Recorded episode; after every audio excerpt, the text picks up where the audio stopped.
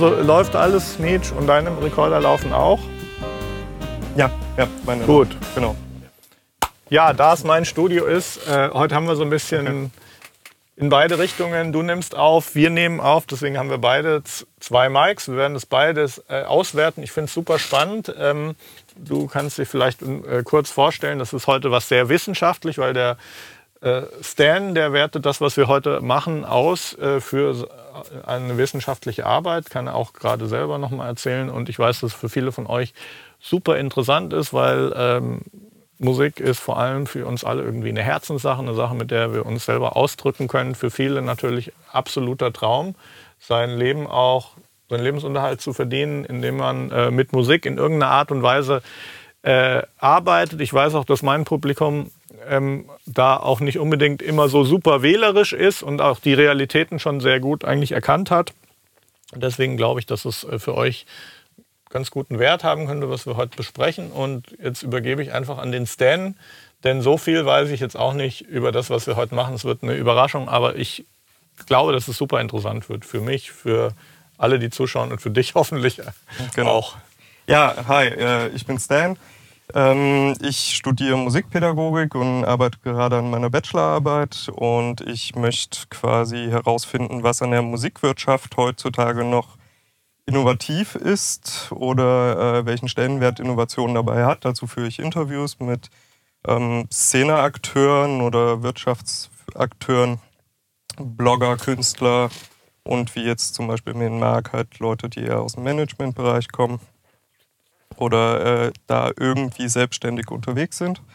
Und ja, jetzt sind wir hier bei Marc im Studio, das ist schon mal sehr ja, cool. Willkommen. Und dann würde ich direkt mal loslegen und vielleicht wird es ja auch für euch interessant. genau. Marc, ähm, erstmal für die Zuhörer, die jetzt dich nicht aus ja. deinem Podcast kennen. Genau. Erzähl mal kurz was zu deiner Person, wer du bist, vielleicht wie alt du bist, das ist für meine mhm. Studie recht interessant mhm. und was du zurzeit machst.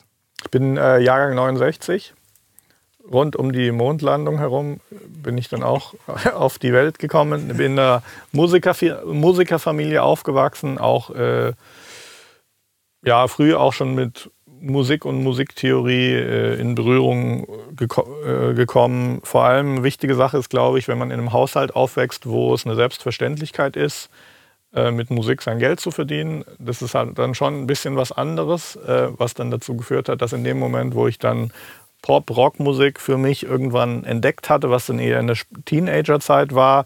Mein Vater zu mir auch sagte so, du darfst alles machen im Leben, nur nicht Musik.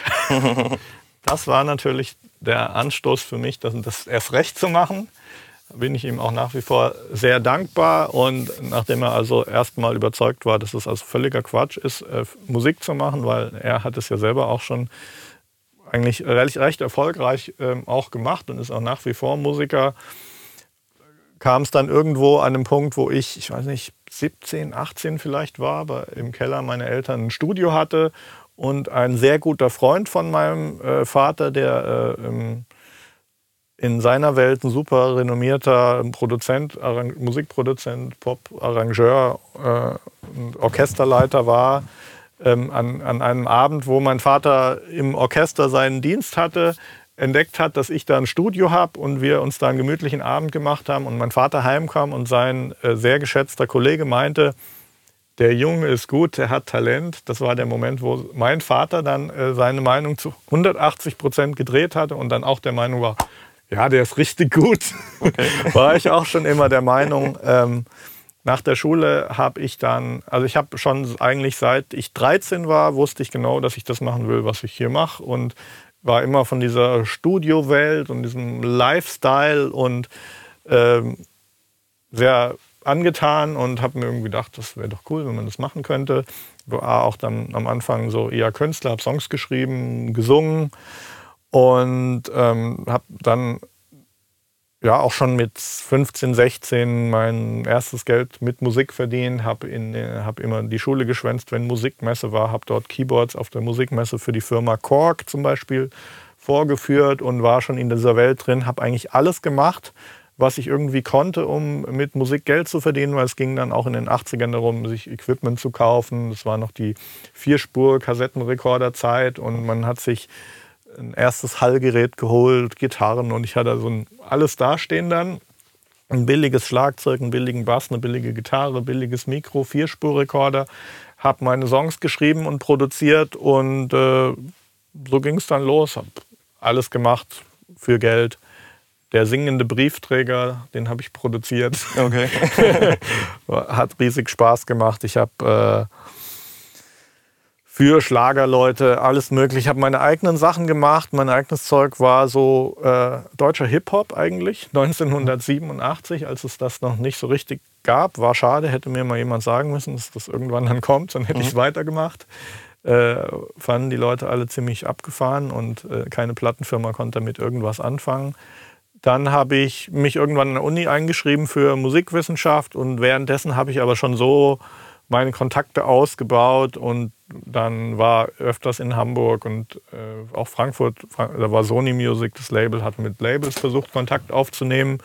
Und das hat dann einfach irgendwann dazu geführt, dass ich, während ich noch in der Uni war, irgendwie schon richtig gut Geld verdient habe äh, mit Musik produzieren. Das war so die Eurodance-Zeit mhm. hier, wo auch hier in Frankfurt unheimlich viel los war. Das war ja so eine Geburtsstätte für, für Eurodance. Und das ist so die kurze Version. Das habe ich dann äh, ja, 25 Jahre lang war ich dann so der Mensch, der halt mit den Plattenfirmen essen gegangen ist und saufen gegangen und seine Kontakte aufgebaut hat. Und über Eurodance bin ich dann über eine Koop mit einem Tech-Unternehmen in San Francisco auch mal in New York gelandet, ähm, habe da so im Umfeld von P. Diddy, Puff Daddy meine Hip-Hop-Lehre gemacht, mhm. habe da auch sehr viel Work-Ethic mitbekommen in Amerika, weil die schon nochmal anders Gas geben als die Leute hier. Klar auch, weil alles ein bisschen härter ist und die Krankenversicherung und so nicht, sich nicht alles so von alleine regelt wie hier. Das hat mir dann geholfen, einfach durch die Skills und musikmäßig, was ich dann als Produzent und Schreiber konnte, habe ich dann relativ viele Gigs gelandet in dieser ganzen Casting-Show-Welt der 2000er, habe äh, mit Broses, Broses, No Angels, Monrose, alles, was es hier so an Casting-Acts gab. Jetzt nicht alle, aber glücklicherweise habe ich so gerade die drei genannten waren mit die erfolgreichsten. Mhm. Habe ich auch irgendwo in der Ecke so ein paar Platin- und goldene Schallplatten ähm, ähm, hängen. Und das Ganze hat dann dazu geführt, dass ich ein Team aufgebaut habe. Ich wollte dann halt das, was ich mache, sprich Songs schreiben, und produzieren, wollte ich noch mehr skalieren. Das Thema damals war halt immer, dass man mit dem richtigen Song zur Tür kam, zur Tür reinkam, weil die in den 2000er haben die Plattenfirmen einfach ihre Projekte gemacht. Äh, Casting lief halt, weil man hat gesehen, das ganze Reality-TV-Ding hat unheimlich viel Aufmerksamkeit mhm. beim Konsumenten gehabt und die haben sich dann eben Produzenten gesucht, die diesen Job beherrscht haben und da war ich so in der Riege drin. Das ging immer über den Song. Deswegen habe ich dann äh, Songschreiber unter Vertrag genommen, die auch hier im gleichen Haus, wo jetzt das Studio ist, haben wir in teilweise sechs Studios gleichzeitig Songwriting-Camps gemacht, haben Leute aus England, Amerika, Schweden reingeholt, die mit uns gemeinsam schreiben, teilweise auch mit Künstlern. Und das hat dann irgendwann eben dazu geführt, dass ich das mache, was ich jetzt mache. Zum einen war es eben so, dass ähm, wie dann so das CD-Zeitalter zu Ende ging, es von CD zu Streaming rüberging, ich halt dann mhm. auch meine Abrechnungen gesehen habe aus dem Publishing-Bereich und halt gesehen habe, das ist halt wirklich dann, das geht halt jetzt von Zehntausenden äh, in Richtung Pfennige, was darüber kommt. Selbst wenn du einen Hit landest, als Songschreiber bist du halt wirklich der Gearsch. Die Künstler können ihre Live-Auftritte machen, können ihre mhm. Branding-Deals machen.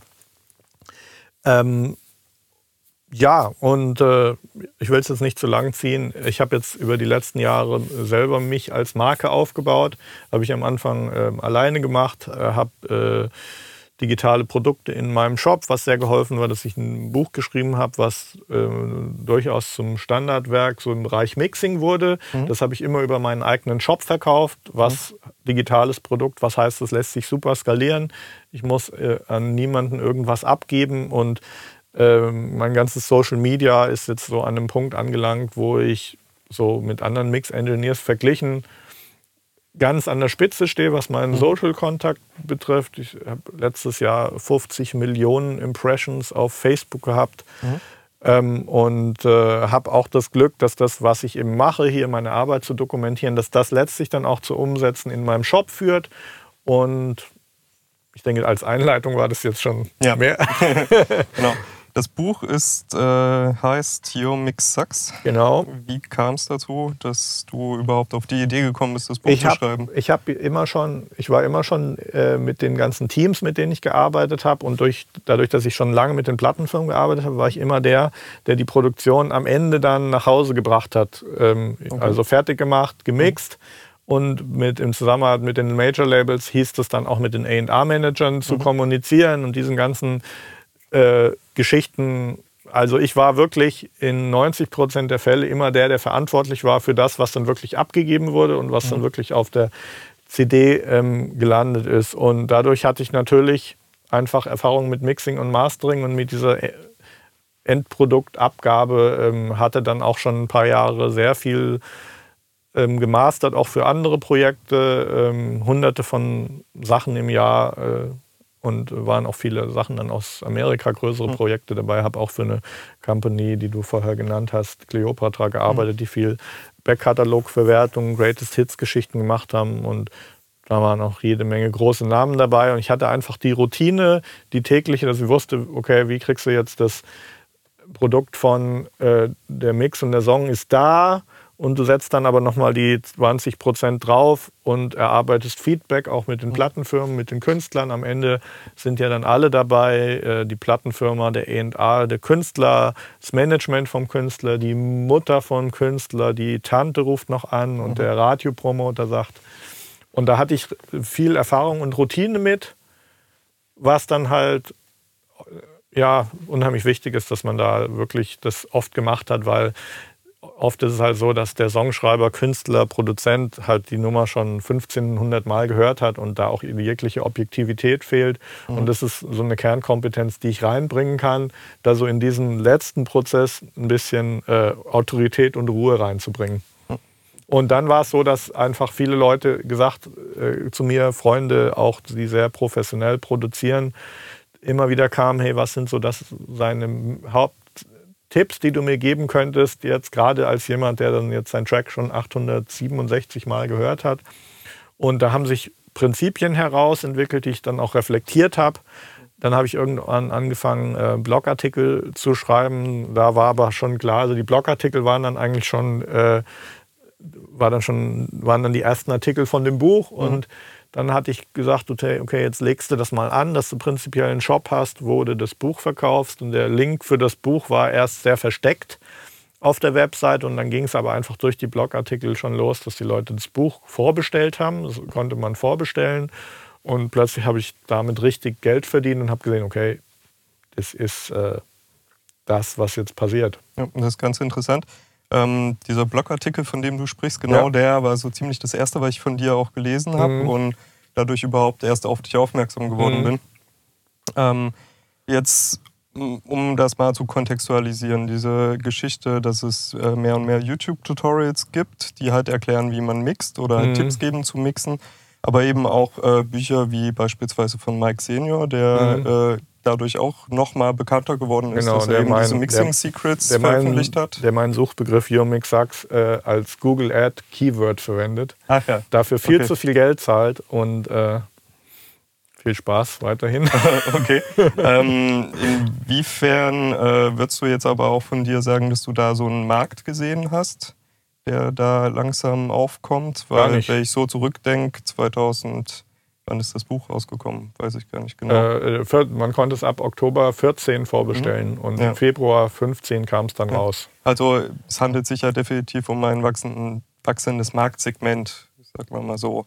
Und hast, also ja, hast du das irgendwie gesehen oder ja, ich das, das gesehen. eher so aus dem Drang heraus, sich da äh, auch mitteilen zu wollen, dass was du kannst, irgendwie anders noch also zu monetarisieren? Da, von dem Punkt bis zu dem Punkt, wo ich jetzt bin, äh, war einfach auch viel probieren und das war aber schon, ich habe da schon gesehen, okay, da ist eine Power, die, mhm. die ich in der Form, äh, die man ja, die man zweimal im Leben oder dreimal im Leben sieht man, okay, da tut sich was, da mhm. passiert mhm. wirklich was.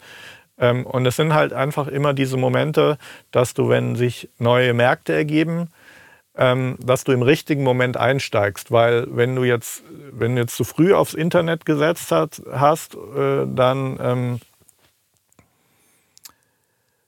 dann war die kritische Masse einfach noch nicht da. Und mhm. wenn du zu spät dran bist, dann hast du halt zu viele, die den Markt schon abgegrast haben. Und äh, ja, und so gibt es halt über die letzten 20 Jahre, gab es sicher viele Gelegenheiten. Ich habe sicher auch schon in der Art einige verpasst. Also wenn man sich anguckt, jeder, der 1995 bis 2000 äh, einen E-Commerce-Shop gestartet hat und E-Mail-Marketing verwendet hat, ist heute äh, Milliardär. Also Amazon oder das beste Beispiel aus unserem Umfeld ist Thomann zum Beispiel. Mhm. Die haben einfach einen E-Commerce-Shop gemacht im Internet. Das war alles, was die gemacht haben. Die waren ein ganz normaler kleiner Musikladen, haben gesagt, wir machen jetzt eine Website mit E-Commerce-Shop. Das war nur, nur diese Tatsache und E-Mail-Marketing. Dann in 2002 war es Google AdWords. Mhm. Wer auf Google AdWords in 2002 gesetzt hat, der hat halt 5 Cent für, fürs Keyword gezahlt, wo er heute 20 Euro oder 50 Euro zahlt. Und ähm, in 2013 habe ich diesen Moment erwischt, wo ähm, zum einen Facebook organisch ziemlich gut lief. Das heißt, du hast wirklich einen Weblink gepostet und, äh, hast, und die Leute haben geshared und gelesen. Mhm. Und wenn du das dann eben noch mit, äh, wenn du das, die Post dann noch geboostet hast und ich bin dann auch tiefer in das Facebook-Ad-Wesen eben eingestiegen, dann war es zu dem Zeitpunkt halt wirklich so, dass es ein unglaublicher Return on Investment war. Ähm, ich sogar für heutige Sicht sehr konservativ investiert habe. Also ich hätte, wenn ich damals, ich hätte noch mal zehnmal mehr investieren müssen in den mhm. Bereich, dann äh, wäre das noch mal in ganz anderer Art und Weise explodiert. Aber du weißt es in diesen Momenten nicht so. Und ich kann jetzt auch sagen, dass jetzt in, seit damals bis jetzt natürlich der Facebook-Ad-Markt schon viel, viel enger geworden ist. Man mehr zahlt äh, und die ganze Sachen natürlich schon äh, immer noch wahnsinnig gut funktioniert, weil äh, die Masse der großen Unternehmen im, immer noch in super teure TV-Werbung investiert, die kein Mensch guckt, weil mhm. wer von uns guckt noch TV und wer von uns guckt drauf, wenn Werbung läuft. Mhm. Wir nehmen unser Handy in die Hand, gucken da rein oder gucken Netflix, Netflix oder Amazon Prime. Mhm. Ähm, aber man merkt, dass da was passiert und äh, ich bin dort in dem richtigen, im richtigen Moment eingestiegen, habe das große Glück, wenn du jetzt äh, Mix, Songs schreibst oder wie auch immer, dann hast du ja nicht das Geld zur Verfügung, auf Facebook massiv Ads zu schalten. Und das Glück war dann schon, dass ich eben ein digitales Produkt habe. Mhm wo mir jeder Facebook-Euro, äh, den ich investiere, einen Return on Investment bringt. Ja. Und das ist das große Problem, weswegen viele Leute äh, ähm, da nicht mit können, mitspielen können in dem Spiel, weil eben äh, ja so jetzt als Mix-Engineer über Aufträge ein Return on Investment zu schaffen, da musst du halt schon äh, das funktioniert so spontan erstmal nicht. Aber es ist halt dann auch immer irgendwie der Content. Also mhm. letztlich, wenn ich mich hinstelle auf Facebook, sage, so Leute, ich mix euren Song, das kostet zweieinhalbtausend oder 4.000 Dollar pro Song oder ich mastere euren Song, was schneller geht, es kostet 79 Dollar pro Song, dann... Ähm, dann werden dann jetzt nicht viele Leute drauf klicken, weil das ist dann ein sehr egoistisches Ansinnen, äh, mit dem ich zur Tür reinkomme. Mhm. Und Content ist eben was ganz anderes. Wenn ich jetzt jemanden einen Blogartikel gebe und auf den Blogartikel hin klingt einfach seine eigene Musik, ohne dass ich dafür Geld verlangt habe, wesentlich besser, dann sagt mhm. dieser Mensch, hey, das, was ich da jetzt gelesen habe, und ich habe ja dann eine ganze Reihe von Artikeln eben auch mhm. gehabt, die äh, letztlich die äh, ähm, Kapitel aus dem Buch dar mhm. darstellen, dann ist es halt so, dass die Leute sagen, ey, ich habe das gemacht und es klingt wirklich viel besser. Der hat mir Lösungen gebracht in allen Bereichen, ob nun Raumakustik, wie ich meine Kick stimme, wie ich den Bassbereich abstimme, welche Plugins, welchem was auch immer. Und das führt dann irgendwann dazu, dass die Leute dann so nach dem dritten, vierten Artikel sagen, ey, das ist so wertvoll, ich brauche jetzt hier das Buch und das ganze mhm. Paket und dann gibt es Produkte, die auch ähm, ich würde sagen, das, was ich an Produkten in, in dem Shop habe, und es ist auch tatsächlich so, das bestätigen dir dann auch die Leute, die das gekauft haben, das sind Produkte, wenn du die, wenn du die nicht kaufst, dann wirst du viel mehr Geld äh, auf der Suche nach Lösungen ausgeben. Das heißt, das sind wirklich Produkte, die auch äh, in dem Sinne disrupting sind. Ähm, weiß es nicht, ob ich da noch mehr ins Detail gehen soll, aber. Vielleicht können wir da später noch mal ja. drauf zurückkommen. Das ist an sich ganz gut. Du ähm, hast vorhin schon gesagt, du bist sehr früh schon zur Musikmesse gegangen. Ähm, als, als Teenager habe ich ja, da genau. schon gearbeitet, ja. Was war denn, du hast da gearbeitet oder bist ich du hab da, da gibt es so ja dieses Messepersonal, was man mhm. kennt. Zum ja, einen klar. die hübschen Mädchen, die ja mhm. einen anderen Job gemacht haben als mhm. ich, aber ich habe dann halt am Kork M1 gesessen und habe da Sounds programmiert und mhm. jeder, der vorbeikam, dem habe ich erklärt, ja, hier kannst du das und das machen, hast okay. du multi-gesampelte Dings und noch einen Sequencer. Hast du da direkt für Kork gearbeitet oder? Ähm, Wie lief das? das Bist du über äh, war, da, war, da war immer der deutsche Vertrieb äh, aus Marburg, Musik Meier war da mhm. immer involviert. Ich habe teilweise, bin ich von den Japanern direkt bezahlt worden, mhm. teilweise von Musik Meier und es war sehr gut bezahlt damals. Ja. Sehr, sehr gut. Die haben auch teilweise mich dann mit Equipment bezahlt. Was okay. die beste Bezahlung war wahrscheinlich für beide Seiten, weil mhm. ich habe dann die Sachen verkaufen können nach der Messe und ja. Okay. Also ich habe meine Studie ähm, auf so einem ähnlichen Event gestartet, mhm. also ähm, auf der sag mhm. mal, äh, muss das ja jetzt nicht so weiter ausbreiten. Mhm. Ähm, die Frage zielt halt ein bisschen darauf ab, warum gehen Leute eigentlich, wenn sie nicht gerade da arbeiten, zu solchen mhm. Events? Also ähm, war das für dich immer so ein Business-Ding, dass du halt dort gearbeitet hast oder wie sieht das, das heute aus? Musik Gehst du noch regelmäßig die, zu die, solchen Ja, Events? die Musikmesse hatte einen riesen, äh, war damals super, super wichtig. Mhm. Ähm, ähm, B2B und B2C, also für beide Bereiche. Ich mhm. glaube, für die Aussteller war es eher B2B wichtig, ja. weil die dort Händler getroffen haben. Es war ja dann auch auf der Musikmesse immer so, dass es mehr Händlertage als Publikumstage mhm. gab, aber die haben beides miteinander verbunden. Das war halt die äh, Messe ist ein ganz, ganz klares Beispiel von der alten Struktur, die nicht nur bröselt, sondern einfach weg ist. Also die okay. Musikmesse Frankfurt ist deep in trouble wirtschaftlich, mhm. auf jeden Fall, das ist ganz klar. Ähm, inwieweit so ein Event transformiert werden kann in die heutige Welt, ist ein interessantes Thema, mit dem ich mhm. mich jetzt auch gerade beschäftigt, weil wir da auch äh, äh, gerade in Gesprächen sind äh, mit Brands und auch der Messegesellschaft, ob wir da irgendwie was machen, weil es natürlich äh, die Aufmerksamkeit von vielen Leuten, die sich für Pro-Audio interessieren, ist jetzt zum Beispiel eher auf so einem Channel wie meinem, mhm. weil die Leute finden halt die Info, die sie suchen, ähm, auf YouTube oder auf Facebook oder auf den Social Channels. Und früher war es halt wirklich so, dass was du heute eben über diese Channels bekommst, ähm, dafür gab es eben damals die Musikmesse und Printmagazin und das, das brauchst du heute nicht mehr. Also ich habe äh, jetzt die Erfahrung gemacht, dass solche Events halt ganz gern von Künstlern genutzt werden, um eben netzwerken zu können. Mhm. Sie sonst halt oft, äh, wir kennen das ja alle, man sitzt dann stundenlang vor dem eigenen Computer und beschäftigt sich mit maximal Social Media noch, um irgendwie mhm. nach außen Reichweite zu generieren.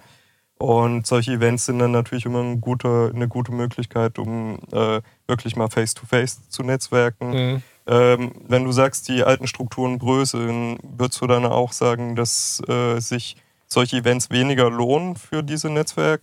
Ja, ist völlig äh, richtig. Das Netzwerk ist völlig richtig. Und äh, Social Media hat für mich auch komplett einfach diese Geschichte auch ersetzt und es wird okay. auch in diesem Maße noch weitergehen. Ich sehe einfach auch, das, das, äh, das, ist natürlich die Frage, welchen Content macht man auf Social Media. Und ich mache halt hier viel Doku-Content, wo einfach die Kamera bei dem mitläuft, was ich ohnehin mache. Mhm. Was ich eben immer merke, ähm, ist, dass ich lerne natürlich trotzdem Leute in Real Life kennen, weil immer wenn ich für jemanden was mixe und mastere, dann reden wir auch am Telefon, wir haben ein Vorgespräch, wo mhm. soll es hingehen oder äh, wir skypen oder ich habe auch äh, dieses Jahr viele Leute gehabt, die sind hierher gekommen, weil die waren auch einfach super interessiert und mhm. ähm, dann war es eigentlich so, dass ich immer gesehen habe, dass wirklich durch den vielen Content, den ich auf Facebook mache, ähm, von ersten Moment an so ein Vertrauen da war. Man hat auch schon ein paar Mal, es ist ja so, die Leute, die dann auf meine Posts und Videos kommentieren, mhm. liken, das kriegt man ja mit der Zeit mit. Also mhm. selbst wenn es Zehntausende sind, äh, ist es dann erstaunlich, wie viel man mitbekommt und wie man Beziehungen aufbaut. Und es ist dann schon immer so, wenn ich dann wirklich jemand face-to-face -face kennenlerne, dann fühlt sich das eigentlich schon immer so an, als wenn man sich schon lange kennt und man mhm. fängt nicht bei Null an, sondern mhm. ich habe so das Gefühl, man fängt bei 60 Prozent der Beziehung schon an. Also das ist eine sehr erstaunliche Beobachtung, die ich gemacht habe. Ähm, dass also wirklich ich jemand anrufe und dann ist, hey, wie geht's? Und mhm. man ist wirklich nicht, man fängt nicht bei Null an.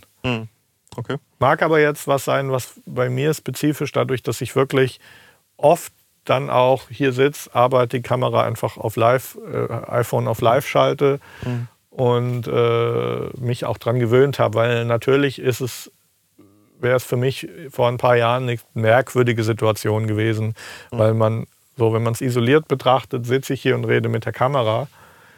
Aber man ist dann schon so in der Welt drin und ich glaube, das, das äh, wird dann auch noch viel intensiver gehen, mhm. Äh, viel intensiver werden, wenn wir, wenn äh, Augmented Reality, Virtual Reality, wenn das noch fortschreitet, wird diese Beziehung, die virtuelle, auch noch wesentlich intensiver werden, glaube ich. Okay.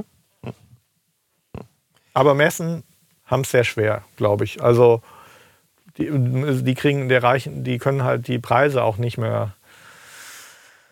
Es hängt dann davon ab, äh, glaube glaub ich, auch welche Leute dann auf der Messe sind. Wenn du jetzt mhm. richtig geile, motivierende, packende Keynote-Speaker hast auf so einem Event, also in vielen anderen Bereichen, gerade im Bereich Marketing und Social Media äh, oder Sales, laufen Events megamäßig. Die können 800 mhm. Euro für ein Ticket verlangen. Ähm, ja. Die Leute kommen, aber auch die Leute kommen dann halt, weil sie da hingehen mhm. und dann richtig für sich was mitnehmen. Die sind richtig gepumpt und äh, äh, nehmen Ideen für ihr Business und für ihr genau. Leben mit oder was weiß ich, Tony Robbins in Amerika. Mhm. Äh, Motivatoren, Persönlichkeiten, das läuft super. Mhm. Ähm, aber so rein als Trade-Event äh, kriege ich auch, ich habe ja auch viel mit Pro-Audio-Brands zu tun, mhm durchweg, auch jetzt auf der nächsten Musikmesse sind ganz, ganz viele große gar nicht mhm. dabei. Mhm. Sehr schwierig, die Preise bröckeln. Und wenn, wenn nicht so eine Messegesellschaft ganz äh, intensiv sich mit, on, mit Social Media Influencern zusammentut und, und wirklich da ein Event kreiert, was wirklich ja so in, nach dem Vorbild, wie es eben Sales- und Marketing-Events machen, umbaut, dann glaube ich, wird die, die Messe vielleicht schon nicht mehr existieren in zwei, drei ja. Jahren, die Musikmesse. Ja, also die Musikmesse ist da ja eben auch so eine ganz klassische Handelsmesse, die sich, wie du schon sagtest, eher auf diese Customer Relations mhm. oder vielleicht noch ähm, die die haben natürlich, kleineren Unternehmen halt Die haben auch die NAM Show als Konkurrenz, ja. die in Amerika stattfindet, mhm. die auch tatsächlich, was ich höre, als Event und als Treffpunkt einfach auch wächst. Ja. Ich werde trotzdem auf der Musikmesse da sein, mhm. weil ähm, ich dort unheimlich viele Leute treffen werde, die mir auch folgen. Und das mhm. wird für mich ein richtig geiles Event werden. Mhm. Ähm, und wir schauen auf jeden Fall, dass wir da was Gutes draus machen. Mhm. Freue mich drauf, auch klar, weil es hier vor der Haustür ist. Ja. Spielt auch eine Rolle. Okay. Ähm, so, zu der nächsten Frage. Marc, wie finanzierst du dich eigentlich? Ähm, 50 Prozent, und ich will es mal genau aufschlüsseln, ich würde sagen, es sind, es ändert sich von Monat zu Monat, ich würde sagen, es sind zu 50 Prozent ähm, digitale Produkte in meinem Shop. Wobei da halt auch schon, wir haben auch Dienstleistungen im Shop, wie unser Master Feedback, Master mhm. Stem Mastering Service. Und die, äh, dann würde ich sagen, sind äh, 40 Prozent wahrscheinlich die reinen Services das schwankt natürlich auch, das kann mal mehr sein, es kann mal weniger sein, je nachdem, wie viel Alben wir jetzt irgendwie mixen im Monat oder wie viel wir mastern. Also Dienstleistungen im Sinne von hier mixen mhm. und Mastering und dann kommen noch so Geschichten dazu wie Social Media, äh, Consulting. Ich habe auch Leute, die kommen hierher und äh, wollen einfach einen Tag hier mich ausfragen mhm. und zahlen mir dann einfach eine Consulting-Fee dafür. Da kann es auch um vieles gehen, von Mixing, von ich will mein Studio bauen, helf mir mal, wie sollte ich das jetzt äh, planen, von also da sind alle möglichen Themen dabei. Mhm. Ich, ich habe schon so einige e Events im Jahr, wo oft auch Leute, die im beruflich was anderes machen, mhm. Unternehmer, die Geld haben, sagen, mhm. hey, aber ich will jetzt mal irgendwie meinen Traum von der Jugend, aus der Jugend verwirklichen, ich habe jetzt okay. so viel Geld verdient, will jetzt ein Studio oder ein Label gründen und jetzt mhm. Musik machen und äh, sag mir mal, was kostet jetzt dein Tag, damit ich einfach bei dir abhängen und dich ausfragen kann. Okay. Und dann gehen wir hier schön essen und mhm. gehen hier alles durch, von welches Plugin verwendest du, zu welche Kabel verwendest du, welchen Boden sollte man im Studio haben, was ist hinter der Cloud, mhm. äh, dein Social Media, was soll ich da machen, wie fange ich an, meinen mhm. Künstler, mein Label, ist auch auf jeden Fall ein wachsender Sektor. Okay. Aber es hängt schon alles auf jeden Fall an dieser äh, Social-Media-Geschichte und es hat sich auch in dem Maße äh, etwas geändert, was ich so viel besser mag wie früher, weil früher war ich der Bittsteller bei den Major-Labels. Mhm. Ob ich da nun etabliert und gefragt oder gefragt war, äh, ähm, spielt dabei keine Rolle. Es war immer klar, wer ist der Hausherr. Und der Hausherr mhm. war nicht ich, sondern es war das Major Label. Die wussten, dass sie die Macht haben. Und je nachdem, wie viel Chart-Erfolge, wie viel Golden- und Platin-Schallplatten man gerade so aktuell in der Saison äh, an Land gezogen hatte, äh, haben die einen halt äh, zwischen hofiert und unverschämt behandelt, gemacht, wie sie halt gerade Bock hatten. Und mhm. heute ist es halt schon anders, ähm, dadurch, dass halt unheimlich viel Content da draußen ist und ich sehr präsent bin mit dem, was ich mache, weiß jeder, was ich mache. Ähm, mhm. Und äh, es kommen halt dann wirklich sehr viele Leute auf mich zu, die sagen, hey, ich will das und das machen, kannst du das für mich mixen, kannst du das für mich mastern? Oder kannst du das, da kannst du mein, die Endphase von meinem Produkt betreuen, mhm. äh, von meinem Album, kannst du mir helfen, das und das zu machen. Prinzipiell ist immer so, Leute kommen auf mich zu. Mhm. und das ist eigentlich schon so ein bisschen in der Logik, wenn andere auf dich zukommen, dann bist du in der besseren Situation einfach. Und so kann ich so auch ganz gut aussuchen. Ja. Es ist auch so, dass wir wirklich auch hier viel Sachen für Leute, die uns folgen. Ich mache auch viel Sachen einfach so umsonst, weil ich Leuten helfen will. Mhm. Und der Unterschied ist aber, dass äh, in der, in der Major-Label-Zeit dann ein A&R-Manager, ein besonders frecher, sagt, ja, mach doch mal die Produktion und wir gucken dann. Mhm hat vielleicht insgesamt fünf Produzenten, die das, sich an dem gleichen Titel mal okay. probieren. Und äh, dann am Ende kriegst du vielleicht noch nicht mal einen Anruf, siehst dann, okay, das ist veröffentlicht und dein Konkurrent hat diesmal gewonnen. Ähm, ist scheiße, habe ich nie gemocht, habe ich eigentlich auch nicht wirklich mitgemacht. Manchmal mhm. musste man es aber. Und das klassische Song-Pitching lief sowieso halt immer so auf der Basis, dass du halt äh, wenn wir als Publishing Company mit unserem Songschreiber-Team versucht haben, die Sachen an Mann zu bringen, es war einfach so, wir haben fertige Sachen schon mhm. denen angeboten und dann hat sich äh, ein Künstler oder eine Castingshow oder was auch immer aus 800 Songs die rausgesucht, die sie machen wollen. Mhm. Das ist jetzt einfach schon anders. Also ich mache auch viel für Leute, die ich mag. Mhm. Oder für, äh, ich habe auch viele Leute, die mir folgen, irgendwie aus Südamerika, wo ich weiß, die haben echt gar keine Kohle.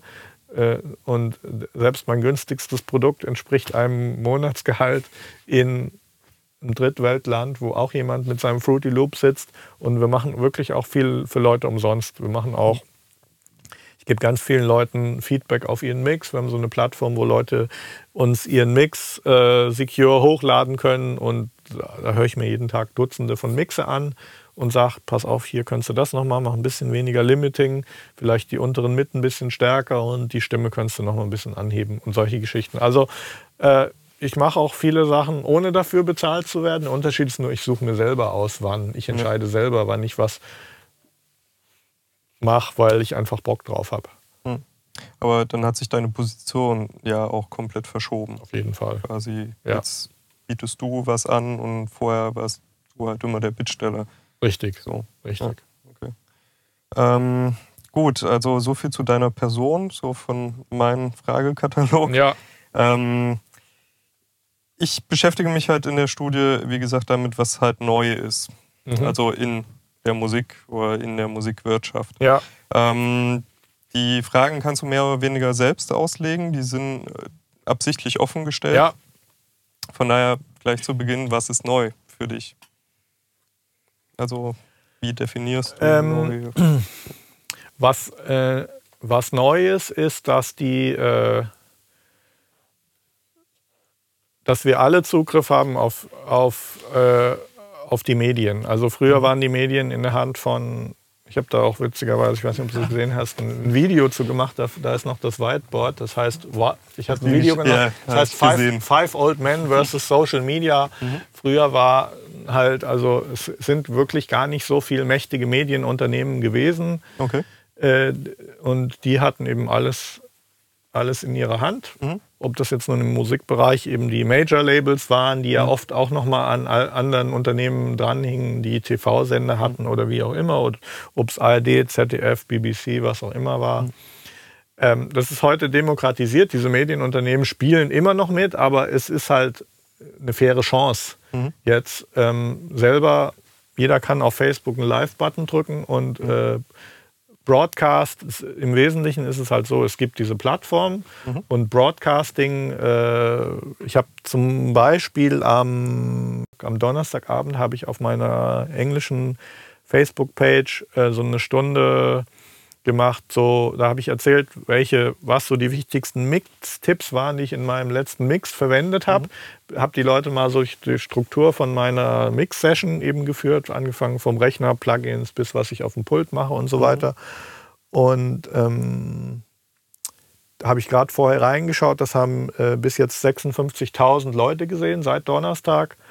Und eben um, um sowas zu machen in dieser Audio- und in dieser Videoqualität, äh, wie es eben mit x-beliebigen Smartphone oder iPhone oder äh, über Facebook möglich ist. Das hätte eben vor 10 oder 20 Jahren, hätte hier ein ganzes Filmteam gestanden, ja. hätte, wäre ein Truck draußen auf der Straße gestanden, Kabelbäume hätte man hier ins Studio verlegt, eine Satellitenschüssel, eine super teure um wirklich das als Live-Event, es hätte so ein bisschen ausgesehen wie äh, vorm Bundesliga-Stadion hier ja. bei mir im Studio.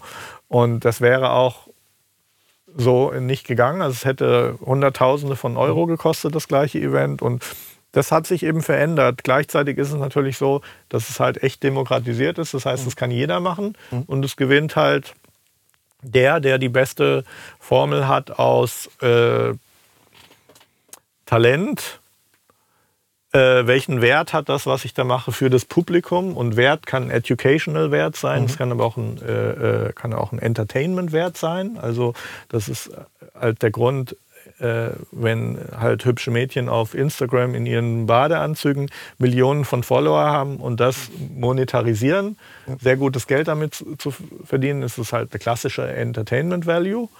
Und die Aufmerksamkeit der Konsumenten zu haben, lässt sich natürlich aber immer monetarisieren. Das ist, das ist halt klar. Und ja, und wie viel man denn eben auch an Content dann zur Verfügung hat und wie man in der Lage ist, das Ganze zu managen. Letztlich ist es so, das ist auch das, was ich zu meinem Team immer sage, zu dem jetzt auch der Meech an der Kamera gehört, der ähm, bei mir äh, jetzt seit ein paar Monaten wirklich schwerpunktmäßig für Content eben auch mhm. eingestellt wurde. Ähm, letztlich sehen wir uns hier in erster Linie als, als Media Company. Das heißt, wir äh, sind ja eigentlich genauso strukturiert wie äh, ein TV-Sender, äh, ein Verlag, der Zeitungen oder Bücher herstellt. Äh, unser Medium ist dann Video, aber auch mhm. Blogartikel, Produkte, Dienstleistungen, weil die Theorie ist einfach, dass wir können hier so gut sein, wie wir wollen und talentiert. Ähm, das nützt alles nichts, wenn das niemand weiß, was wir hier machen. Und äh, wie, wie, wie, ich jetzt hier an den Punkt gekommen bin, haben wir ja vorher schon besprochen. Genau. Ähm, aber das hat sich im Wesentlichen verändert, dass ich mir vor 10 bis 20 Jahren das hätte nicht aussuchen können. Es haben sich natürlich bestimmte Prinzipien, weil du fragst, mhm. also das ist anders geworden. Ja. Bestimmte Prinzipien sind natürlich gleich geblieben. Und was mich jetzt an der, an der jetzigen Zeit äh, und an dem Aufbruch, der möglich ist, natürlich auf jeden Fall, ähm, ähm, was mir sehr bekannt vorkommt, ist eben das, das Prinzip, äh, gleich geblieben ist, dass es einfach Phasen gibt, wo äh, neue Dinge auf dem Markt auftauchen und wer in, zum richtigen Zeitpunkt in diesen Markt einsteigt, ähm, eben dann mit dem mit dieser Revolution einfach auch mitwachsen kann. Also mhm.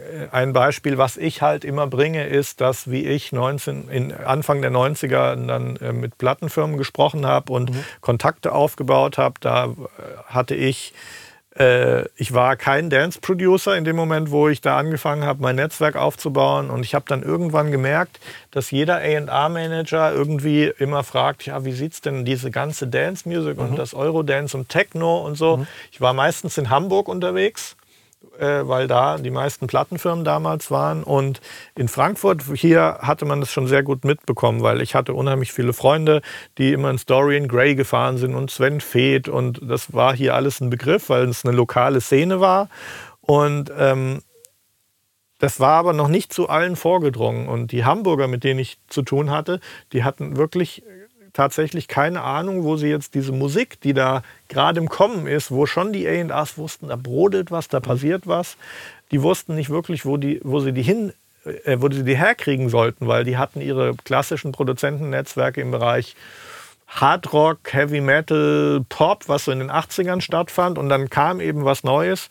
Und das war äh, für mich vom Gefühl her sehr vergleichbar mit dem, was jetzt passiert, weil ich habe gesehen, hey, da passiert was, mhm. da kann ich jetzt einsteigen und ich bin dann einfach heimgegangen, habe Eurodance gemacht, okay. zurück zu den Plattenfirmen und boom, in dem Moment. Und das sind einfach immer, äh, ich habe auch einen wirklich wichtigen äh, Mentor, den ich leider noch nicht persönlich getroffen habe, der eine richtig große Rolle spielt, jetzt was auch mein Social Media Marketing betrifft. Der heißt Gary Vaynerchuk, Gary V. Für jeden, der sich für Social Media interessiert, äh, abonniert einfach mal Gary V auf YouTube und schaut euch alle seine 2000 äh, Videos an. Mhm. Ähm, der, hat den, der, hat den, der hat den Begriff geprägt, äh, ähm, underpriced attention oder underpriced market. Es ist immer mhm. so, wenn ein neuer Markt entsteht, mhm. ähm, gibt sind 99 Prozent der Menschen äh, ähm, Skeptiker oder Romantiker, die einfach daran glauben, dass alles immer so bleibt, wie es schon war. Mhm. Ein Prozent sind Leute, die aus irgendeinem Grund, äh, ob sie nun Hellseher sind oder ob sie gerade an irgendwas arbeiten, wo sie diese Bewegung, dieses Movement sehen. Manchmal mhm. ist es lokale Nähe. Mhm. Äh, Silicon Valley oder Techno in Frankfurt, ja. keine Ahnung, das sind so Beispiele. Mhm. Äh, du siehst, da passiert was, aber die meisten Leute sehen es nicht. Ja. Und dann kannst du da total underpriced einsteigen. Bitcoin in 2014 ja. zum Beispiel ist jetzt der größte kranke Hype, äh, wobei natürlich bei solchen Geschichten wie Bitcoin immer äh, der Faktor dazu kommt, dass die Leute sich versprechen, dass sie ohne Arbeit dann super reich werden. Ja. Und ähm, solche Gelegenheiten wie Bitcoin sind ja nur ein Beispiel für, wo die Leute eben glauben, okay, hier muss ich nichts tun und werd reich. Es gibt mhm. aber auch ganz viele Bereiche, wo du, wenn du dich engagierst und äh, jede neue Social-Media-Plattform, die rauskommt, wer am Anfang, wer am Anfang auf YouTube äh, einen Channel aufgebaut hat, der ist heute einer der ganz großen YouTuber. Und mhm. so ist es überall.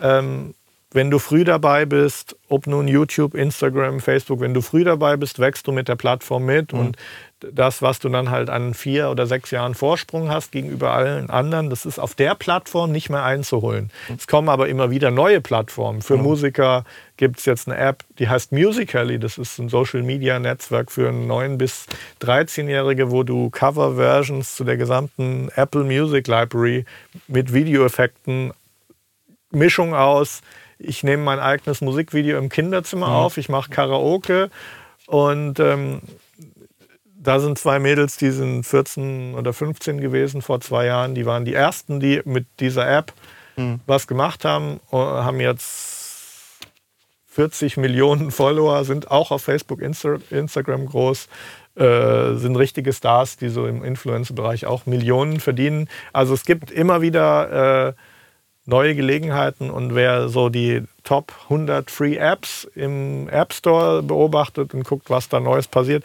da wird immer wieder eine Gelegenheit kommen, wo viel Consumer Attention auf eine bestimmte App wandert mhm. und wer da früh dabei ist, und da muss man halt auch viel probieren. Also ich mache halt auch viele Sachen, die dann im Endeffekt vielleicht nicht funktionieren werden, aber egal wo Consumer Attention ist, ist es sinnvoll hinzugehen. Okay.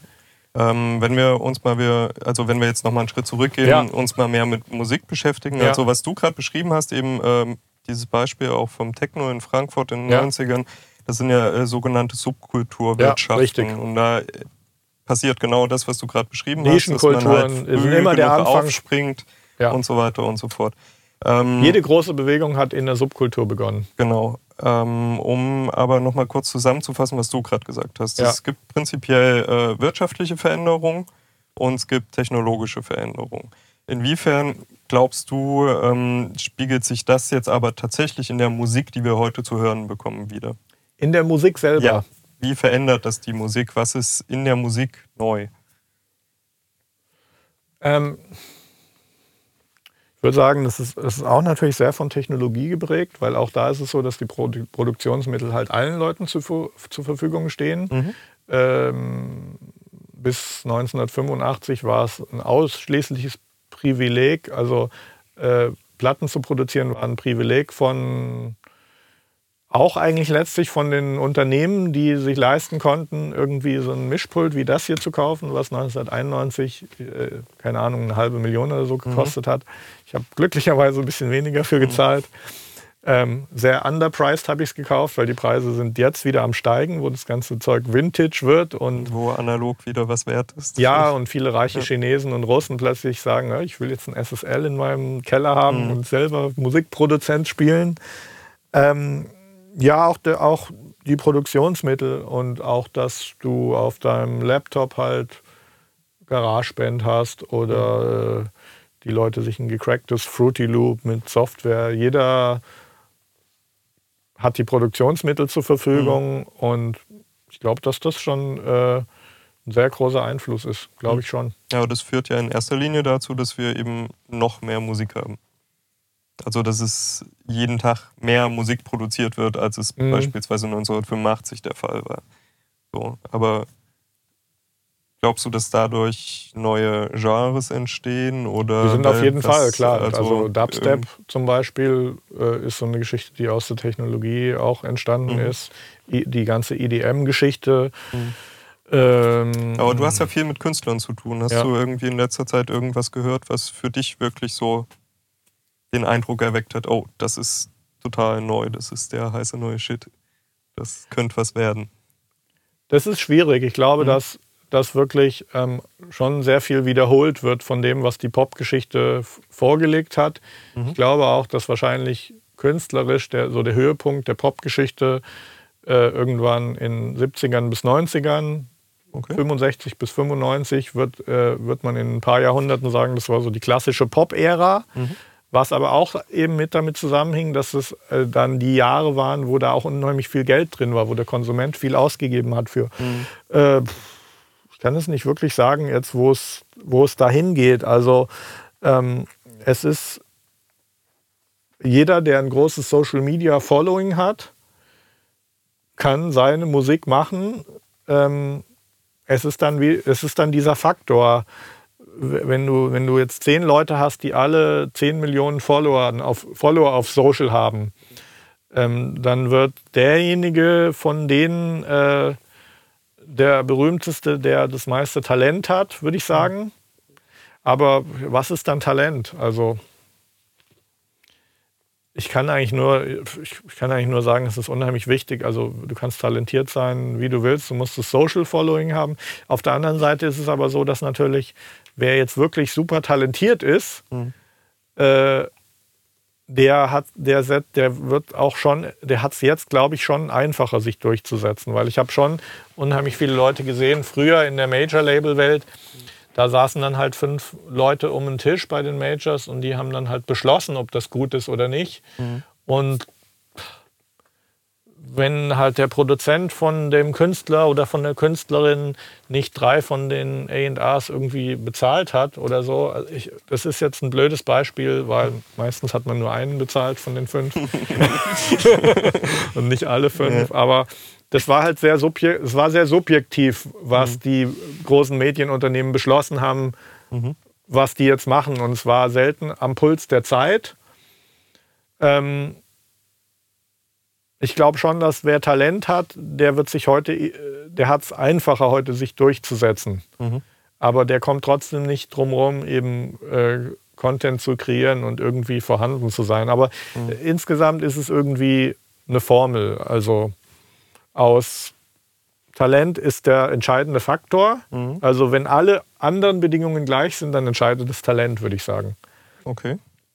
Weil wenn wir Aber das heißt, dass zu den gleichen Grundbedingungen auf jeden Fall schon mal Social Media Skills gehören. Ja, auf jeden Und Fall. Ohne die? Wenn niemand weiß, dass es dich gibt, dann nützt dir auch äh, Talent nichts, das stimmt. Und dann, da ist natürlich, im Moment sind wir wirklich halt so in so einer Zeit, wo unheimlich viele Leute immer noch auf diesen Major-Label-Deal aus sind. Mhm. Und es ist halt letztlich so, dass die Major-Labels ja auch gar keine andere Wahl haben, als sich an dem Markt zu orientieren. Und äh, die werden auch dann die Leute bevorzugt unter Vertrag nehmen, äh, die ein großes Social Following schon aufgebaut haben, wobei sich dann die Frage stellt, wenn du eine Million Follower hast als Künstler und dann kannst du auch selber deine Live-Auftritte organisieren und warum gehst du dann noch zu einer Plattenfirma? Also das ist eine sehr, sehr wichtige Frage. Natürlich haben die Plattenfirmen dann auch die Überheblichkeit zu sagen, hey, wir sind Sony, wir sind Warner, wir machen, worauf wir Bock haben, Künstler unter Vertrag zu nehmen, die noch mhm. kein Social Following haben. Und dann entsteht halt die äh, absurde Situation, dass dann halt eine Managerin aus der Plattenfirma hinkommt. So, liebe Kinderchen, ich erkläre euch jetzt mal Social Media, wie das funktioniert. Ähm, die aber auch nicht aus der Praxis kommt, weil wenn sie es wüsste, dann wäre sie YouTube-Influencer oder Instagram-Influencer und würde nicht für eine Plattenfirma arbeiten für 3000 mhm. Euro Gehalt. Okay. ähm, wie bewertest du das dann für Labels? Wird es die auf lange Sicht noch geben? Die haben ja den ganzen Backkatalog der Musik. Also Major Labels. Ja, die ja. Major Labels besitzen ja äh, diesen ganzen Backkatalog der Musikindustrie, die, so die mhm. klassische Pop-Ära. Und ähm, deswegen ähm, kam eben Apple Music, Spotify, auch YouTube nicht drum herum, ähm, die ins Boot zu holen, mhm. weil diese Tatsache ist zumindest für alles, was war, unveränderlich. Mhm. Die werden nicht in der Lage sein, in gleicher Art diese Kontrolle über den Content zu bekommen, wie sie den in der Vergangenheit hatten, weil der war nur durch, durch, die, durch die Monopole im Grunde genommen möglich. Und ein Künstler, der ein Following aufgebaut hat, der braucht die eben heute nicht mehr, beziehungsweise der macht vielleicht mit denen Vertriebsstil mhm. oder nutzt deren, du kannst auch, es gibt halt auch die Modelle im Moment, dass du ein Label Label Services mieten kannst, dass du sagst, okay, ich habe meinen Erfolg, mein Geld und ich hole mir jetzt aber einen Marketing-Experten, der mir jetzt hilft, irgendwie bestimmte Bereiche zu bearbeiten, traditionelle mhm. Bereiche wie Musikpresse oder ein Konzertveranstalter. Das heißt aber dann heute nicht mehr, dass du eben deine Rechte in dem Maße weggibst, wie es früher war, wo du wirklich dein, deine ja, dein, dein, wirklich deine Urheberrechte äh, lizenziert hast und also äh, ja, klar, äh, die sind ja auch, die Majors sind ja bei Spotify mit im Boot. Das heißt, wenn Spotify jetzt an die Börse geht, ist das eine gigantische Ausschüttung, auch mhm. für Label-Major-Verhältnisse. Ähm, die Zukunft sieht schlecht aus für die Major-Labels, aber das, da, es geht natürlich nichts dran vorbei, dass diese Rechte weiterhin in diesen Händen sind. Dann spielen natürlich noch so äh, juristische Feinheitenrolle, dass eben dann auch dieses Urheberrecht irgendwann mal abläuft und mhm. so. Und aber ja, schwierige Situation, was jetzt gleichzeitig nicht heißt, dass da auch gute Leute sitzen, die durchaus einen Riecher für Trends haben, dass auch die Majors natürlich versuchen, sich einzukaufen in die Strukturen. Und wenn du jetzt ein YouTuber bist und 14 Jahre alt, ähm, dann, und dann kommt Warner Music, dann kannst du durchaus der Gefahr erliegen, dass du sagst, so, ich, äh, die geben jetzt nochmal einen Vorschuss und die versprechen dies und das mhm. und so. Also, ähm, aber der YouTuber ist dann auch in einer ganz anderen Situation als der Künstler vor 20 Jahren, der äh, von einem Major-Label unter Vertrag genommen wurde. Mhm. Aber es ist für die Majors natürlich auch schwer, weil ähm, der Konsument, der äh, 20 Euro für eine CD zahlt, der ist halt nicht mehr da. Ja. Also insofern wird halt in den Funnel oben nicht kein Geld mehr eingefüllt oder nicht mehr so viel. Und das Geld, die Kreditkarten, also der Hausmeister vom Musikbusiness ist halt äh, Spotify oder Apple Music. Mhm. Ähm, und die sind dann nur ein Layer über allen anderen Machtstrukturen letztlich. Und das ist schon eine sehr radikale, sehr radikale Wandlung, auf jeden Fall. Okay. Also prinzipiell fallen quasi die Gatekeeper-Funktionen der Major-Labels immer weiter weg. Ja. Ähm, und die Musik als Produkt wird entwertet.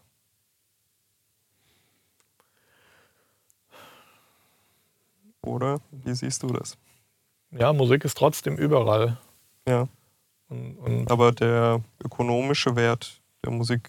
Äh, ja, rein objektiv schon, auf jeden Ja. Fall. Das ist schon klar. Aber es ist immer eine Frage, wie du in der Lage bist, es zu monetarisieren. Also Mhm. äh, wenn du, wenn du ein gefragter Live, wenn du es schaffst, was aufzubauen, wo du ein gefragter Live-Künstler bist, Mhm. Live-Events haben ja einen un unglaublichen Wert und die Leute geben äh, das Geld, was sie in den ja, 90ern für CDs ausgegeben haben, gerne bereit, Mhm. Sind gerne bereit, das für Live-Events auszugeben. Du kennst sicherlich auch die Kartenpreise für, da ist Fußball billig im Vergleich zu einem großen Ja. Superstar-Künstler, den in der Festhalle oder irgendwo zu sehen. Also Mhm. das ist immer die Frage. Also ähm, es sind immer, es jammern immer die, die halt gerade kein Geld damit verdienen und es ist immer die Frage, wie man in der Lage ist zu monetarisieren. Aber, äh, wenn du von Live-Musik sprichst, Ja. ähm, wir haben in unserem Telefonat ja das schon mal kurz angesprochen. Mhm. Ähm, du hast gesagt, du unterscheidest heute nicht zwischen populärer Musik und Kunstmusik. Wenn ich dich richtig verstanden habe. Mhm, richtig, weil ja. du bringst mich gerade eben mit der Live-Musik darauf. Ja. Also ähm, brauchen wir ein Beispiel, damit es verständlich ist. Also Beispiel Ähm, Ben Frost, Matthew Herberts. Künstler, die Mhm. halt eher in diesem, was immer so schön als E-Musik Das sagt bezeichnet mir jetzt nicht irgendwie. wirklich was. Ich habe die Okay. Namen schon mal gehört, aber mich Ähm. jetzt damit. Ich weiß auch, dass eben in dieser, in dieser Oder Künstler, die fürs Theater arbeiten. äh, mh, So. Wo wir halt nicht von Mainstream-Popmusik sprechen. die brauchen Ja. genauso, so, die Score, brauchen genauso Leute, Hans Social. Zimmer, Ja. sowas in der Richtung. mh. Ähm, wie siehst du das da? Die sind genauso von den Social Media Sachen abhängig oder lässt sich das immer noch irgendwie abtrennen von einer Katy Perry oder? Für mich ist, für mich ist das alles gleich. Ja. Ist tatsächlich alles gleich. Also ich kenne die Strukturen sehr gut, weil äh, eben äh, mein Vater lange als Orchestermusiker im klassischen Bereich Mhm. gearbeitet hat, gleichzeitig aber eben auch äh, in den Bereich Pop auch gegangen ist und Mhm. so diese Gratwanderung sein Leben lang beschritten hat und da auch nach wie vor ja als Musiker aktiv ist. Und ähm, ich sehe da aber überhaupt gar keinen Unterschied. Also diese, diese äh, E-Musikstrukturen in Deutschland, die wurden ja äh, jahrelang eben auch subventioniert durch die GEMA Mhm. unter anderem, weil Mhm. Jetzt eine, eine Aufführungsminute oder eine Airplay-Minute von äh, E-Musik Mhm. wurde mit dem Faktor, kenne ich jetzt die Zahlen nicht, Mhm. wurde ganz kurz gesagt Höher vergütet, schlicht. zehn oder hundertmal so gut bezahlt wie jemand, der auf einem Event gleicher Größe irgendwie Popmusik dargebietet, dargeboten hat. Also es, das war und ist nach wie vor subventioniert. Das sollen die bei der GEMA diskutieren. Äh, Ich kenne selber auch ein paar Leute, die so moderne E-Musik machen Mhm. und dann eben mit Events, wo zwölf Leute zu Besuch kommen, äh, zuschauen, dann einen Lebensunterhalt äh, führen können. Ähm, ich würde mich jetzt nicht darauf verlassen, dass die, E- dass die GEMA ewig so funktionieren wird, weil äh, ähm, ich sage mal, spätestens wenn die, wenn die, äh, wenn die Kryptoverwertungsgesellschaft kommt, dann wird der Markt entscheiden, äh, für was Urheberrechte gezahlt werden und für was nicht. Also Okay. das Monopol der GEMA. Ich, ich weiß die GEMA natürlich auch sehr zu schätzen. Ich habe hab viele, viele Jahre äh, bin GEMA-Mitglied selber, wie jeder, der Songs schreibt. Du kommst ja auch nicht dran vorbei, ist ja einfach so. Und es ist auch ein, Ver Netzwerk der Verwertungsgesellschaften. Aber ähm, es ist für mich vergleichbar mit den Banken Mhm. und der Kryptowährung. Und die gleichen Prinzipien werden auch bei der Ausschüttung von Urhebergeldung, äh, Geldern äh, Anwendung finden irgendwann. Da schauen wir aber jetzt schon sehr in die Zukunft. Also Aber glaubst du, das wird so in jeden- Zukunft klar, relevant Auf jeden Fall. So. Vor allem ist es auch so, dass in dem Bereich jetzt äh, die, die Kryptowährung wird vielleicht noch von, äh, von, den, äh, von den Staaten, da wird China und die USA werden da ein Wort mitreden, ob die jetzt einfach mal so auf äh, Ethereum und Bitcoin irgendwie äh, akzeptieren und umsteigen. Aber so ein Bereich wie die Musiker-Urheberrechte, ähm, das juckt nicht wirklich jemand. Und wenn äh, da äh, die Musiker, wenn da sich ein System bildet, was für die Musiker funktioniert und äh, dann entscheidet der Markt, was sich da durchsetzt und da wird kein, keine große Media Company mitreden können. Und ich glaube, da wird auch keine Regierung mitreden können. Was den Bereich, mhm. weil es einfach zu unwichtig ist, makroökonomisch für die Gesellschaft. Hm. Hm. Gut. Ähm, der nächste Themenbereich. Jo. ähm, wie. Was sagt denn die Batterie von der Kamera? Ja, ich habe alles. Okay. okay. Haben wir noch Ersatzakkus? ja, ja.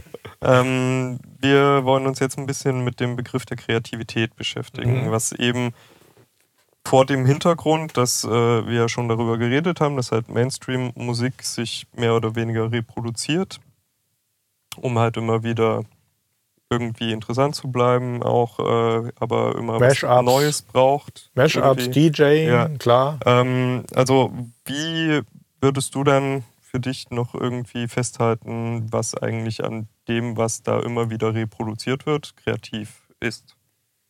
Oder welche es ist ja für den, der den Song schreibt oder darbietet, ist es ja trotzdem neu. Ich kann ja niemand, ich kann ja niemanden, der, ich kann ja keinen achtjährigen Songschreiber vorwerfen, mhm.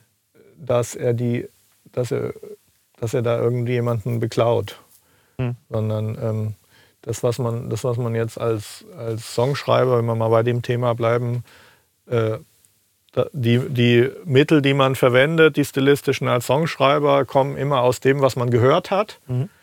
Was ich dabei sehr interessant finde, ist zum Beispiel der Ansatz, den ein Freund und Mentor von mir eben hatte, der gesagt hat, hey, hör dir nicht die aktuelle Musik an, hör dir nicht die Songs von Max Martin an, sondern hör dir wirklich die Generation an, die die heute, heute großen Songschreiber beeinflusst hat.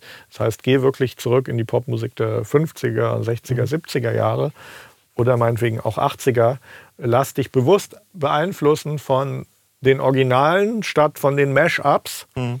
Und natürlich, ähm, ich würde äh, DJing absolut auch als kreative Disziplin betrachten. Es ist einfach nur ein Layer drüber. Das heißt, mhm.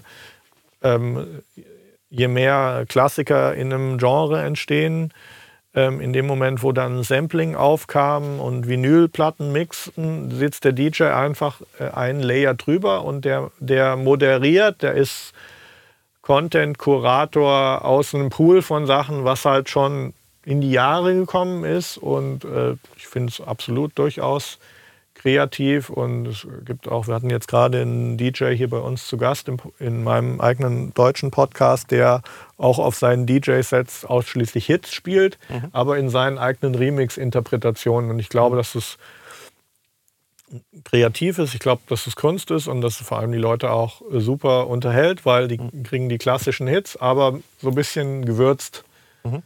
und interpretiert.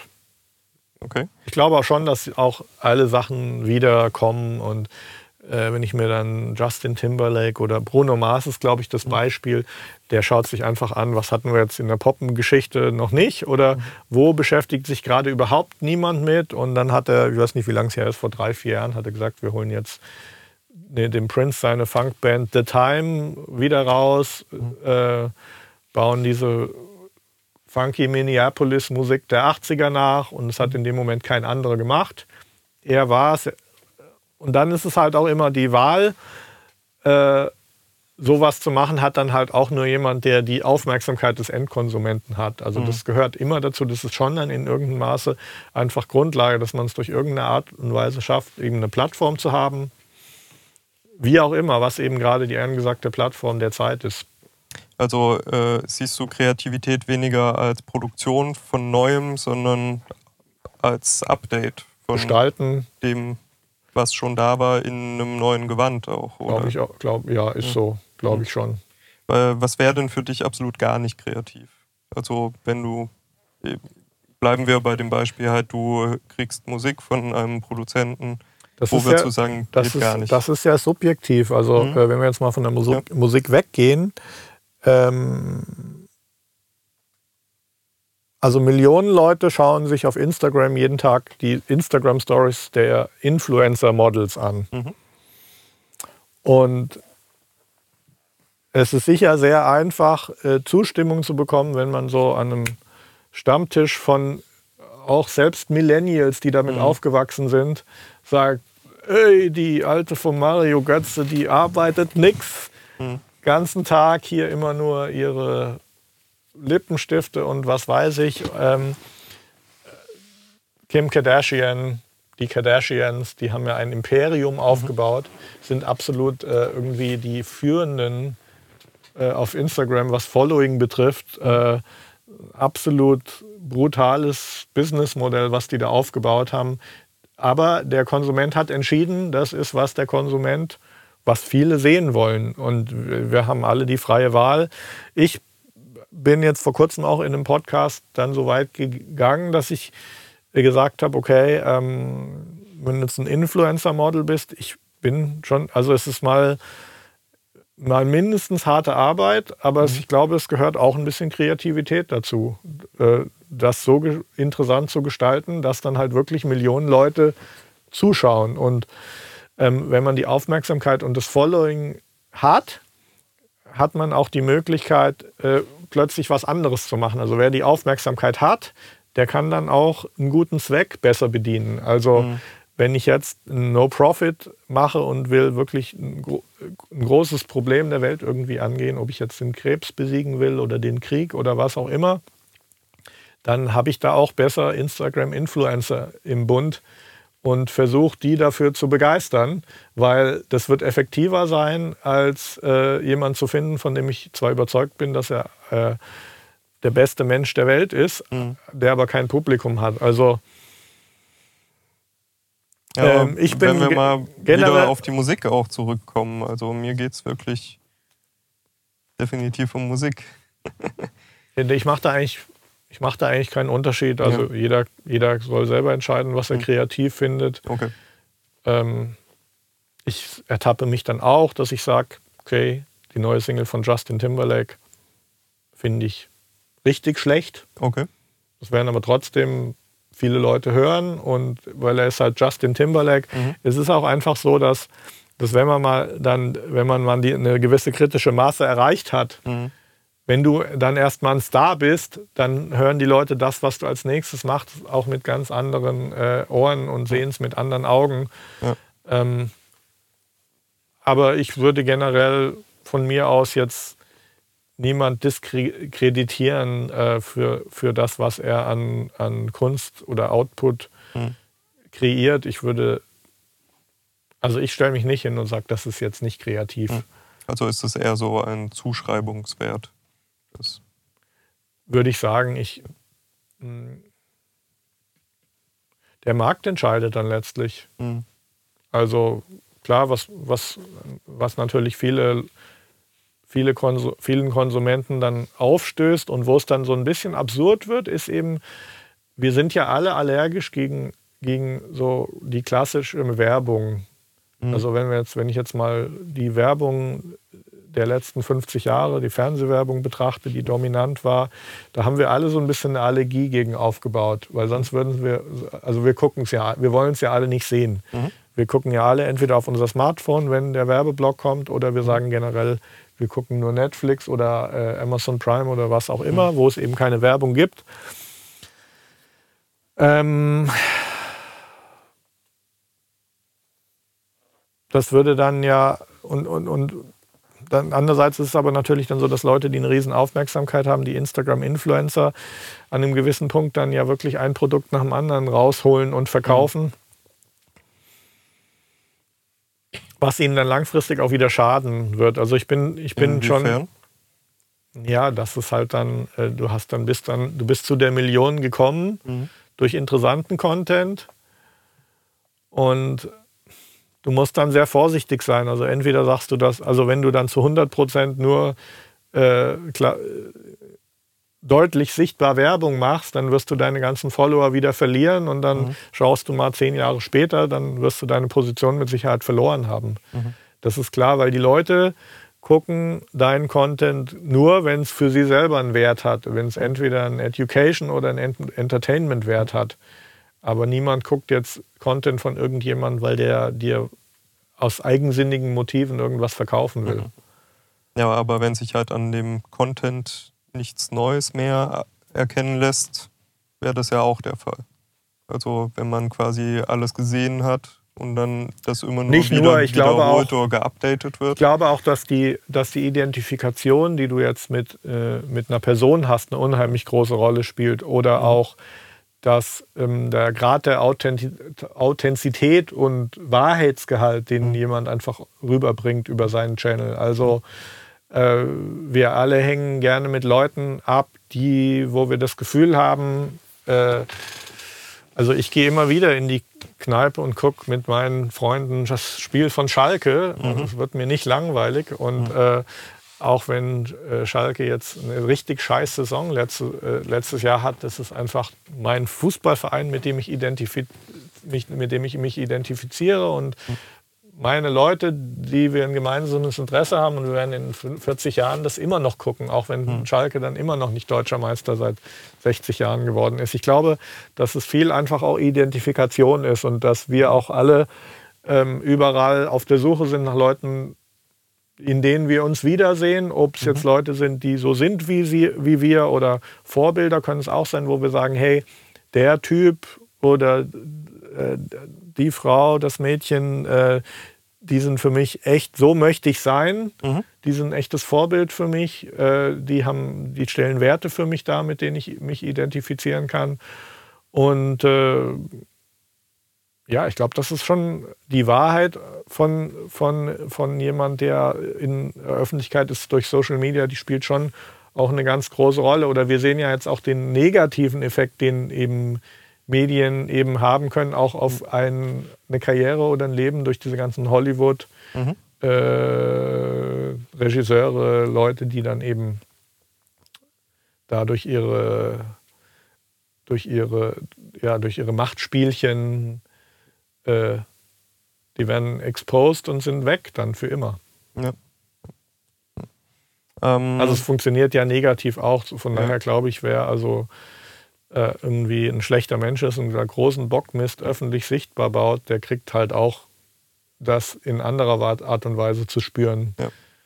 Aber äh, wenn wir uns mal mit der Zielgruppe dieser Influencer halt beschäftigen, glaubst du denn, dass jeder Mensch grundsätzlich kreativ ist? Ja, wenn er die Selbsterkenntnis hat, glaube ich, auf seine Art und Weise, glaube ich schon, dass jeder ein Creator ist. Hm.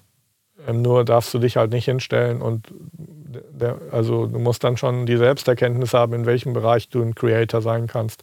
Hm. Ob du jetzt, äh, jetzt äh, Ja gut, es läuft dann halt über diese Identifikation Wunsch. mit jemandem. Deswegen kam ich halt gerade drauf, weil du halt sagst, dass ähm, die, das Publikum quasi Ja. der Leute ähm, halt irgendwas daraus ziehen wollen. mh, Und darüber, wenn halt jeder kreativ ist, dann kann er das ja wieder ja, du musst ja schon, irgendwas musst So. du ja schon in deinem Content machen, was Ja. Leute interessant finden. Ja. Das ist auf jeden Fall so. Aber äh, was denkst du, wel- welchen Nutzen ziehen denn, zieht dein Publikum aus deinem Content? Also äh, da, das ist eigentlich relativ einfach, wobei es auch ein bisschen immer vielschichtiger wird. Ähm, es ist, ich, ich spreche diese ganze Breite an von Leuten, die gerade irgendwie äh, auf ihrem Computer eine Software entdeckt haben und damit rumspielen oder aus dem Bereich DJing oder so kommen. Ähm, das, also von den Anfängern bis hin zu Profis decke ich unheimlich viel ab, so in diesem An Anfängerbereich. Also die Geschichte ist meistens so, dass jemand sagt, ja, Musik habe ich irgendwie voll Bock drauf und dann entdecken die Leute das für sich, ob es nun Cubase, FL Studio, Logic oder was auch immer ist.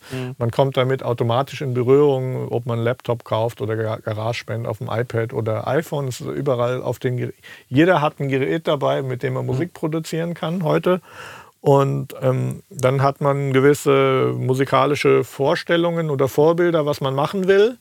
Dann arbeitet man da sich rein und äh, durch die ganzen Loop-Libraries und äh, Geschichten, die bei jeder GarageBand oder Software dabei sind oder kaufst dir noch Native Instruments, was auch immer. Also du hast relativ heute, schnell heute einen Track zusammengebaut und dann kommt der Punkt, wo du es dann entweder anderen Leuten vorspielst oder wo du selbstkritisch sagst, jetzt vergleiche ich das mit dem, wo ich hin wollte. Mhm. Und dann kommt die Erkenntnis, äh, oder dein Kumpel sagt dir, your mix sucks. Ja.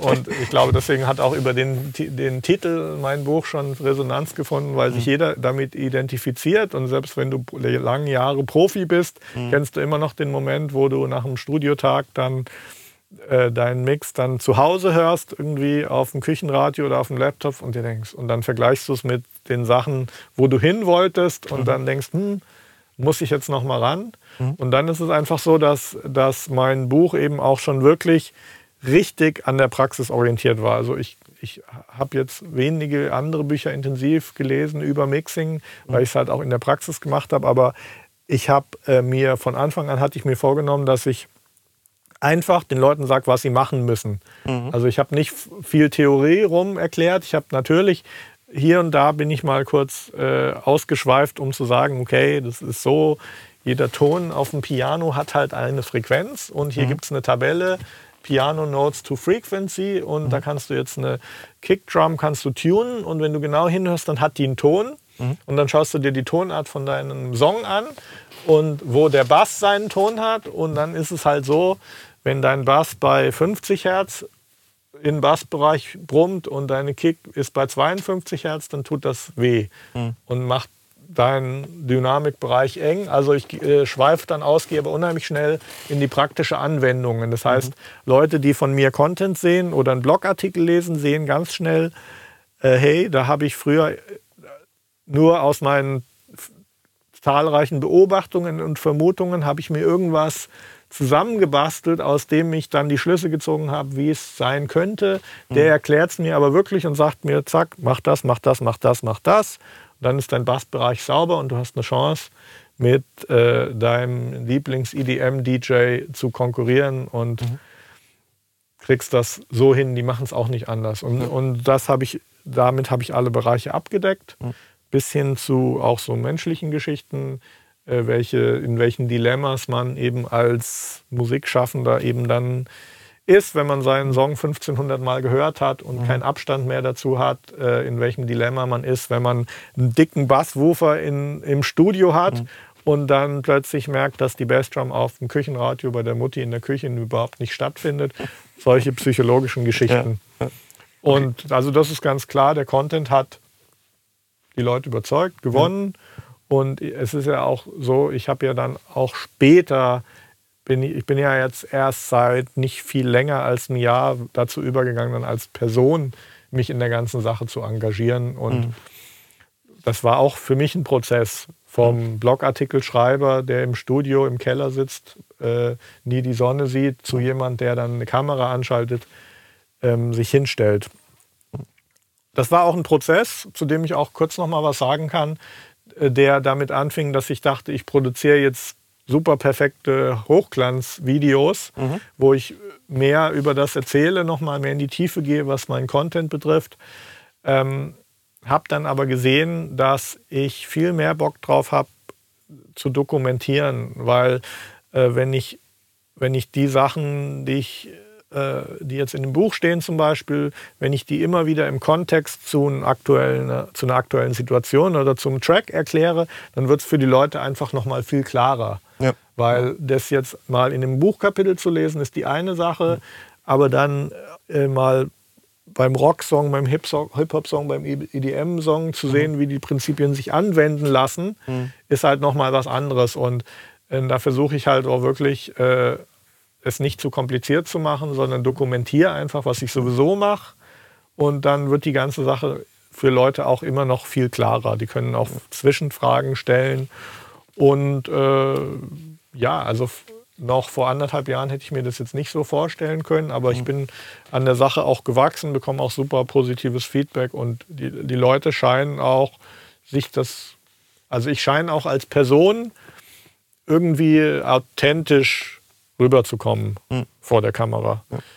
Also, äh, wovon du redest, ist ja quasi jetzt dein pädagogisches Konzept hinter der ganzen Dokumentation und hinter dem, wie du das Mixing quasi beibringst. Ja, ich rede halt auch ähm. nur über die Sachen, die ich mit denen ich mich auskenne. Ja, genau.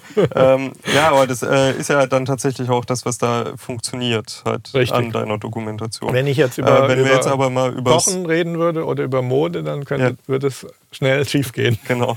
Ähm, wenn wir aber mal über das Mixen reden, Ja, als deine Haupttätigkeit, was du Ja. halt gern machst und irgendwie leidenschaftlich machst.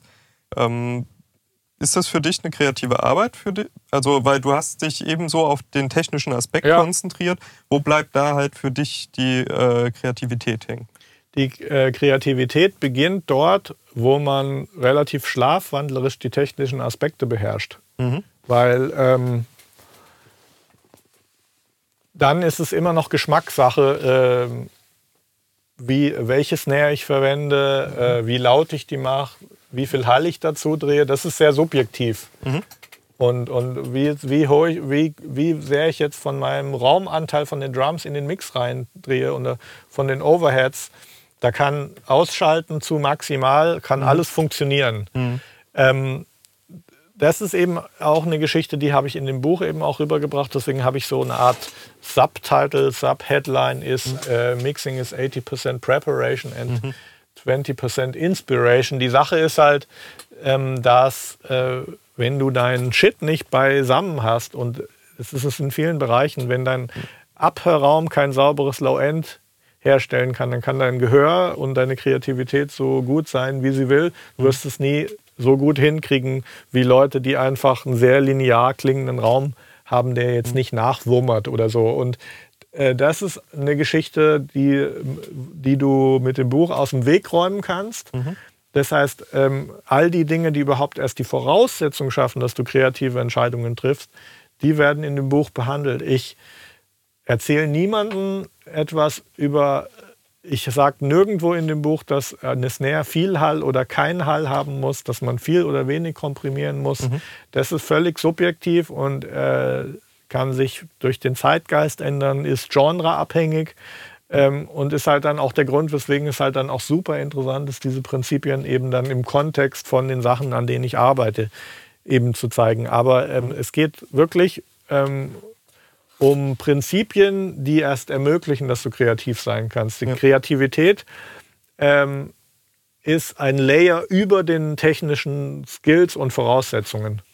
Ähnlich wie wenn man ein Instrument spielt. Richtig. Ja, okay.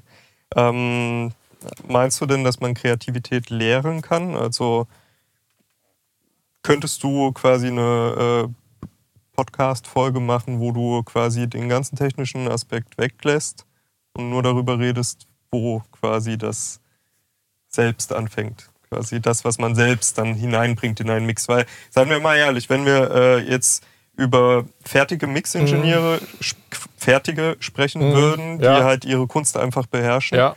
so wo ist dann da der Raum halt für ihren eigenen kreativen Ausdruck, ihre Der, Stilfindung? der Geschmack, oder- du gehst also Mhm. letztlich, äh, alle, wenn alle Voraussetzungen gleich sind und du davon ausgehst, dass die Top 10 Mix-Engineers der Welt ihren technischen Shit beisammen haben, alle Mhm. in einem guten Studio sitzen, dann ähm, ist es der, der Geschmack und auch der kulturelle Background. Okay.